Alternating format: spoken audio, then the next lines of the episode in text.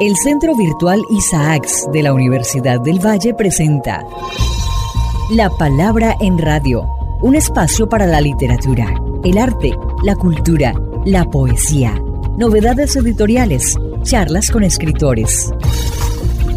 La Palabra en Radio, domingos 10 de la mañana por Univalle Estéreo. Dirige y presenta Darío Enao Restrepo. La Palabra en Radio.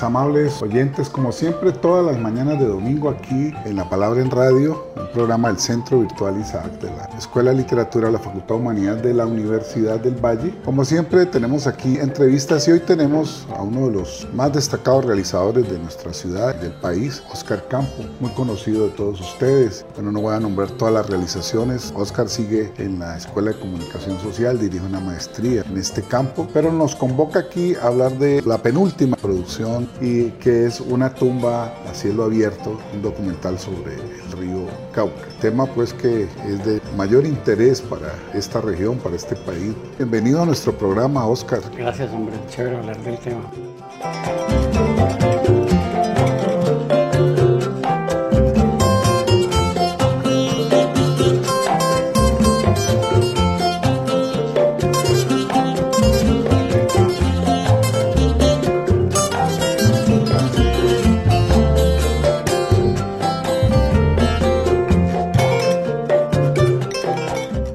Idea es que nos cuentes un poco el origen del trabajo de este documental, es decir, cómo empezaste a armar el proyecto, la investigación previa, que uno al verlo se da cuenta que ha realizado para este documental. Sí, yo creo que este caso fue como una especie como de un escándalo, es decir, como me sentí escandalizado por una historia que me contaron sobre los muertos que bajaban por el río Cauca. Eso fue como a mediados de los 90, muertos que recogía la gente en las orillas y me contaban, después no lo pude verificar si era cierto o no, que como iban siempre dolientes a buscar los muertos, los ponían en congeladores, esperando a que apareciera el doliente. Los tenían ahí un tiempo y si no aparecía, dejaban que siguiera muerto. Eso me llevó a investigar sobre el tema. Y inclusive estuve en esa época con Henry Holguín, que era el que dirigía el caleño, porque eso aparecía, digamos, como dentro de temas judiciales. En ese momento a mí me interesaba con mucho, de pronto, escribir thrillers, novela negra, historias, digamos, de vida criminal, digamos, y en ese momento Cali, año 95,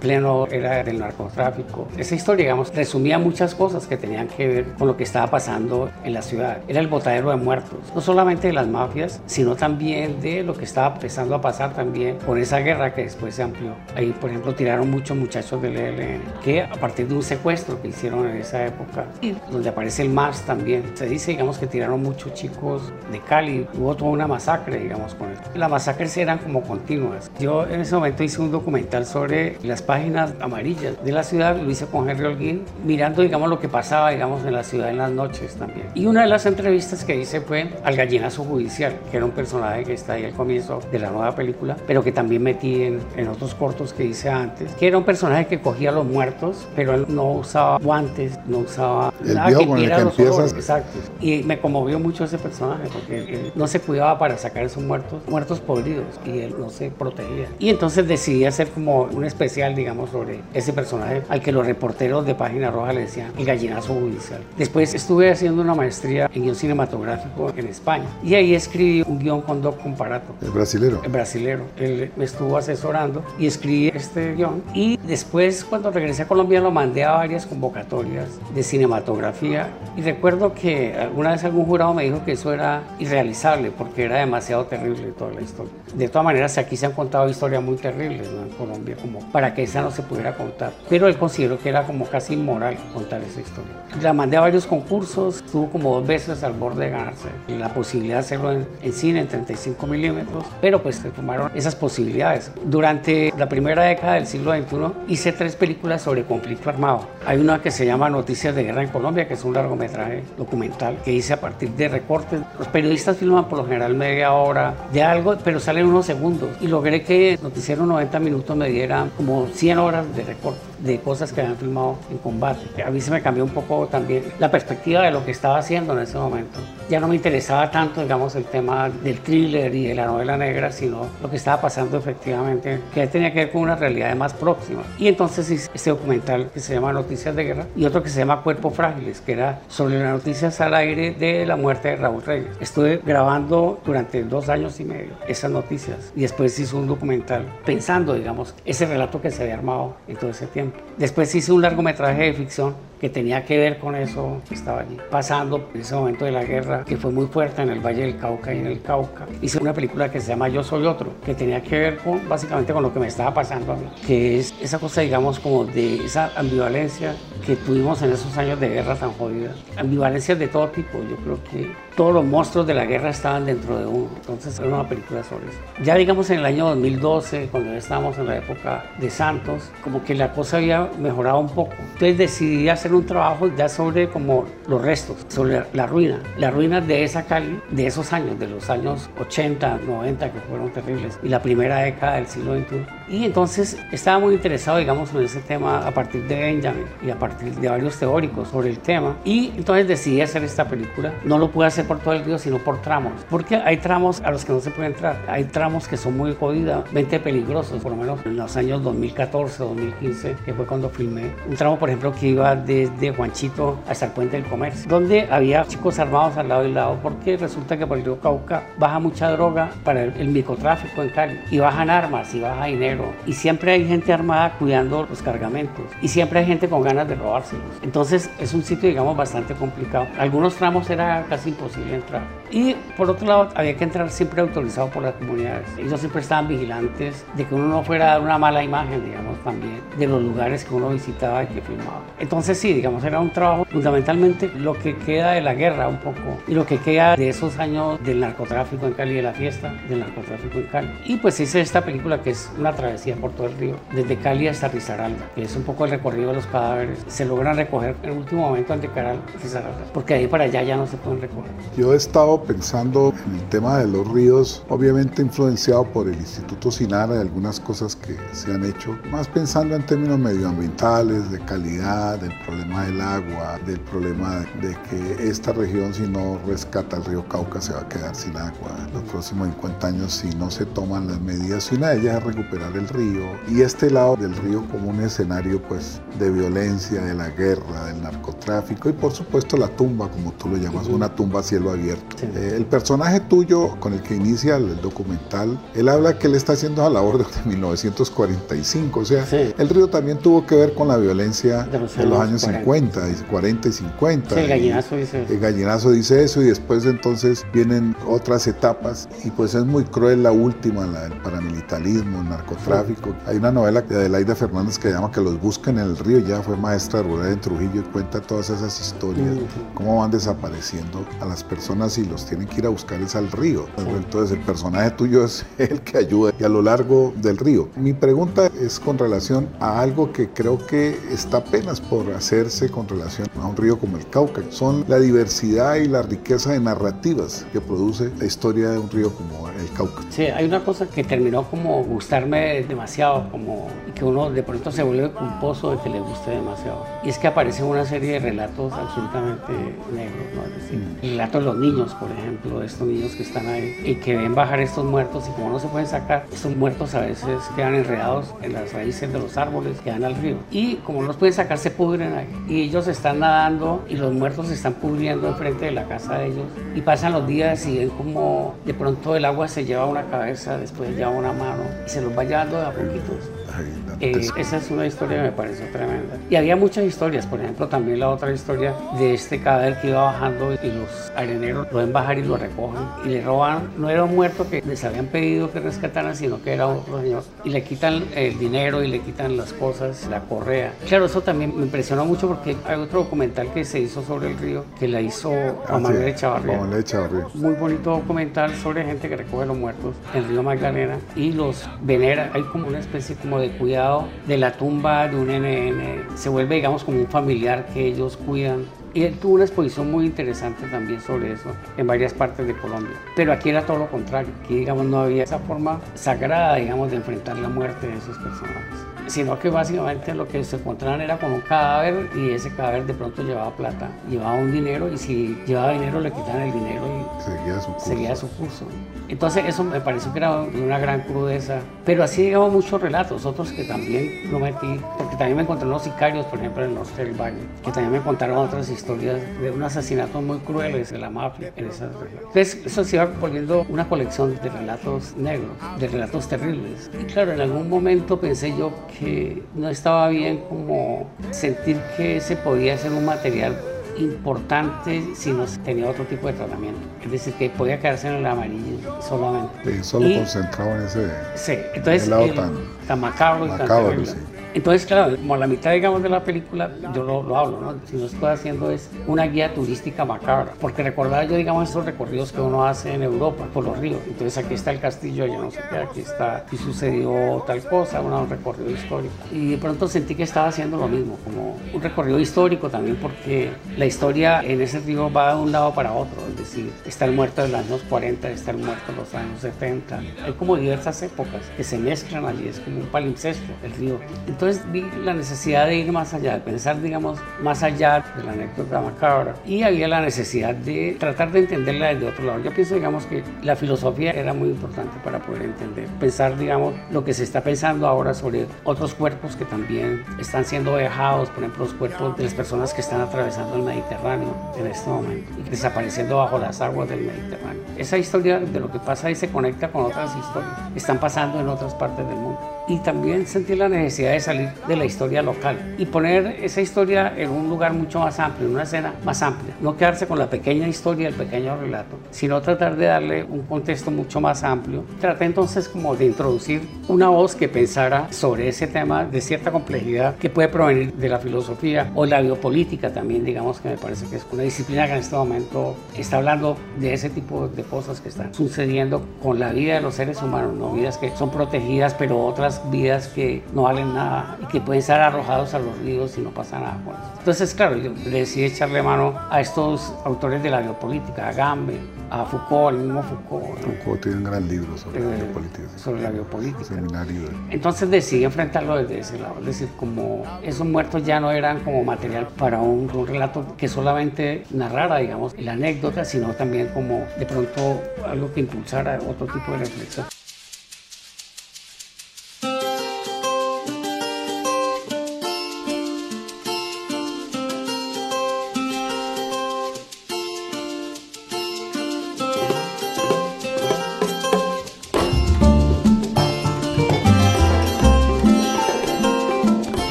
Lo que hice, el dispositivo que monté fue mostrar el río como un espacio vacío que genera donde hay unas escenas que son evocadas a través de lo que la gente cuenta pero también un espacio de reflexión, pequeñas escenas donde se puede reflexionar. Es un poco lo que hay en una película de Alan Rasmussen que se llama Noche y Niebla, que es sobre los campos de exterminio de la Alemania nazi. Y pues yéndome por ese lado, me encuentro también con el tema, digamos, de estas grandes hecatombes que ha habido en la historia del siglo XX, ¿no? Auschwitz, la bomba de Hiroshima, como los grandes desastres desastres de la humanidad durante el siglo XX. Y yo creo, digamos, que lo que ha sucedido en Colombia hace parte, digamos, de esa narrativa del desastre, ¿no? de los grandes desastres del siglo XX. Entonces traté de inscribir ese recorrido dentro, Dentro de una de visión mucho más amplia. Sí. Y eso me hace pensar en algo que tu trabajo pues llama la atención, es darle centralidad, así sea por esa entrada que pesa y que hace parte de su historia, que la macabra, la muerte, la violencia, pero en otros sentidos volver sobre la historia del río y todo lo que hay alrededor del río, sobre todo en unas sociedades como las nuestras, en el caso de la sociedad caleña y todos los pueblos que están a la ribera del río Cauca, es que estamos de espalda, es decir, el río es algo como muy distante, es como eso pasa por allá, pero no es con nosotros. Nunca Desde- lo hemos mirado. Nunca lo hemos mirado, es muy jodido. En Europa ya empezaron a rescatarlo, hay una Sí. historia. Aquí no, aquí eso no se ha podido. Hace parte como de, yo lo sentía porque de todas maneras estuve muy cercano a esa historia en los años 90. Lo sentía como parte de mi inconsciencia. Es decir, como entendiendo un poco el inconsciente como ese lugar donde hay muchas cosas de la vida diurna que están allí en esa oscuridad y que a veces emergen ¿no? de una manera catastrófica. Entonces, es básicamente como lo quería ver. Es parte, digamos, del inconsciente de, los, de la gente que vive en esta ciudad o que ha vivido es el río. El río, digamos, es ese lugar donde hemos arrojado muchas cosas que quisiéramos tener ocultas de nuestra vida diurna. Es decir, ahí toda la locura está ahí. Toda la locura que ha vivido esta ciudad durante tantos años. Todas esas violencias han sido arrojadas ahí. Claro, y el río las esconde. El río fluye y es un río bastante pardo. Las aguas son bastante oscuras. Todo queda como guardado, digamos ahí. Pero lo interesante es que cuando estaba haciendo la película me encuentro que los areneros a veces sacan cosas. Había uno, por ejemplo, que me quería vender un pedazo de un dinosaurio que había encontrado en el río. Eso no lo saqué porque no alcancé a filmar lo que me está. Pero ahí se encuentran, por ejemplo, a veces se caen esas peñas y caen cementerios indígenas también. Porque hubo muchos cementerios indígenas están a la vera del río, como parte de, de las religiones que ellos tenían y de los rituales que ellos tenían que hacer ese tipo de ceremonias funerarias al lado y lado del río. Entonces uno se va encontrando es con la historia transfigurada de una manera muy extraña, ¿no? Y como muchas historias, es toda la historia de la ciudad que va siendo arrastrada Va y va quedando ocultada. Imagen preciosa, va quedando ocultada, el río la va ocultando. la va ocultando. Entonces, y eso hace parte de nuestra inconsciencia. No quiere decir, digamos, que no esté, está ahí, no estando en nuestra atención, pero está ahí y es un peso que tenemos todos los habitantes de Cali. Es el peso, digamos, el de eso, de donde se organiza esta modernidad, digamos, caleña, ¿no? Es sobre ese montón, digamos, de cosas ocultas que funciona, pues, nuestra vida diurna en Cali. ¿no? Entonces, a veces hasta me desvelaba pensando en eso. Esas cosas que están pasando por allá y que lleva el río en la oscuridad. Y en la oscuridad de uno también, digamos que no mira eso. Pero en la oscuridad de la noche pasan muchas cosas por ese río y siguen pasando. Entonces, Hasta eso, hoy siguen pasando, es un río donde Sí. buena parte del conflicto armado y del narcotráfico siguen. sigue pasando por ahí. Están Sigue pasando personajes. Siempre me llamaban la atención estos personajes que vigilan paso de la mercancía, de la droga. Hay otros, por ejemplo, que están, eso sí logré entrevistarlos para la película, que son los que cobran impuesto por lo que baja por el río, el 10%. Claro, eso termina en tiroteo. Hubo unos lugares que no me lo dejaron filmar, pero eran eh, ranchos al lado del río, llenos, agujereados completamente de balas. De las balaceras tan jodidas que se han armado, digamos, en ese sitio. Entonces, claro, es un sitio absolutamente delirante. Ya después, de todas maneras, estuve pensando otra cosa y es como que el dispositivo que tomé es un poco pensando en Apocalipsis Now,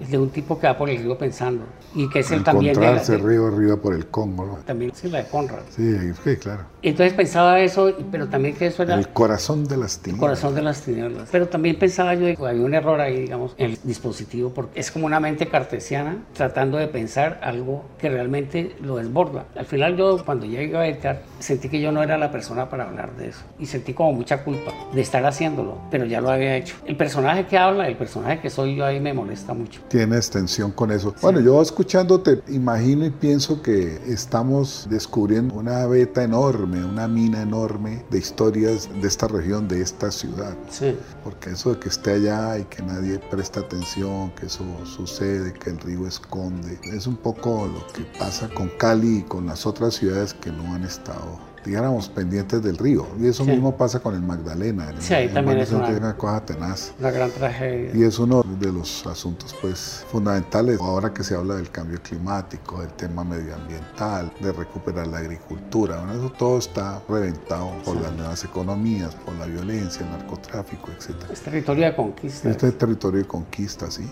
tienes toda la razón. Y bueno, escuchándote abres pues un horizonte para nuevas realizaciones. Yo creo que apenas se está explorando para que hay mucha gente investigue desde muchas perspectivas, para que haya relatos de todo tipo. Yo quería ver una película de zombies, por ejemplo. Una maravilla. De los muertos. De los muertos, sí, los zombies, claro. Es una maravilla.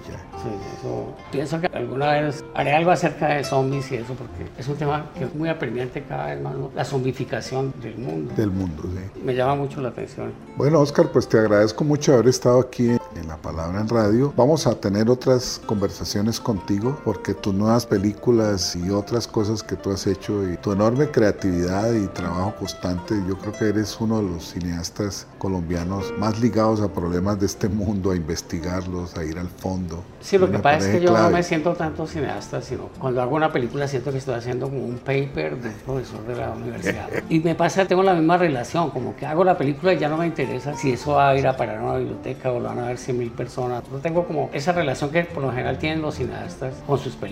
De alguna manera como exponerse y exponiendo la película. Yo pienso que el trabajo universitario, los profesores universitarios, a veces es culposo, a veces digamos uno hace las cosas de una manera culposa. Y si es muy espectacular y si es una cosa que llama mucho la atención, uno siente que está mal. Tengo un poco como, no me siento digamos realizado. Pero estás abriendo caminos, mostrando cosas, formando gente. Tanto realizador importante ha pasado por la formación de tu escuela, tuyas, tus alumnos, ¿no? Lo que tú has hecho es extraordinario, por tanto, pues te agradezco mucho y, marcamos para una próxima oportunidad seguir conversando de estos temas. Les agradezco a los oyentes de nuestro programa. Gracias Les deseo... a la palabra.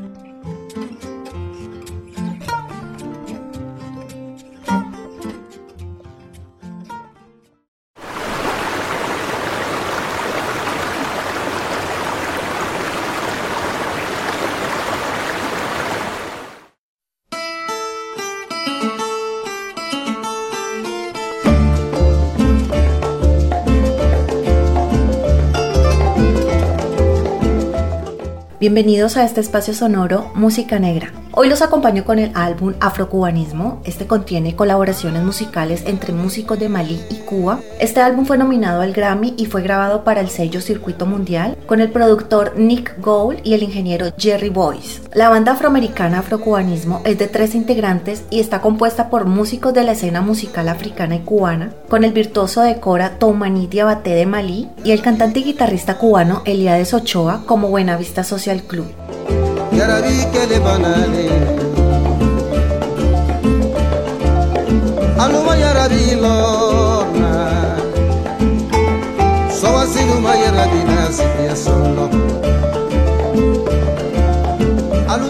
Estas grabaciones fueron planeadas en Cuba, pero fracasaron debido a los problemas de visa de los músicos africanos en el 2010. Finalmente se produjo este encuentro transatlántico entre Malí y Cuba 14 años después. Los acompaño con Tomani Diabaté, Eliades Ochoa y Basekou Kouyate con la canción Harabi.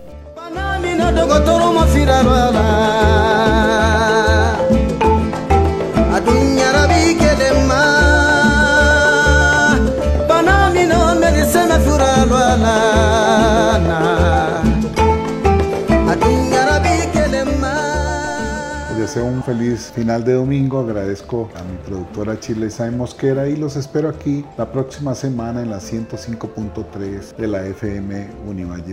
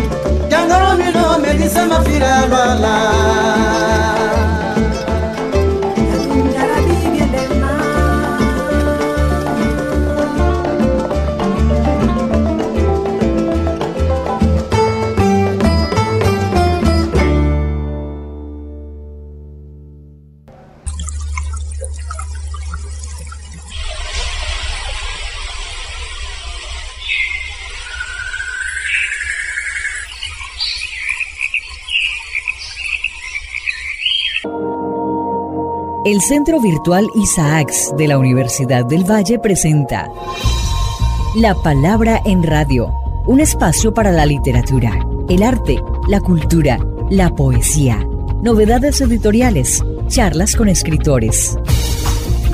La Palabra en Radio, domingos 10 de la mañana por Univalle Estéreo. Dirige y presenta Darío Enao Restrepo. La Palabra en Radio.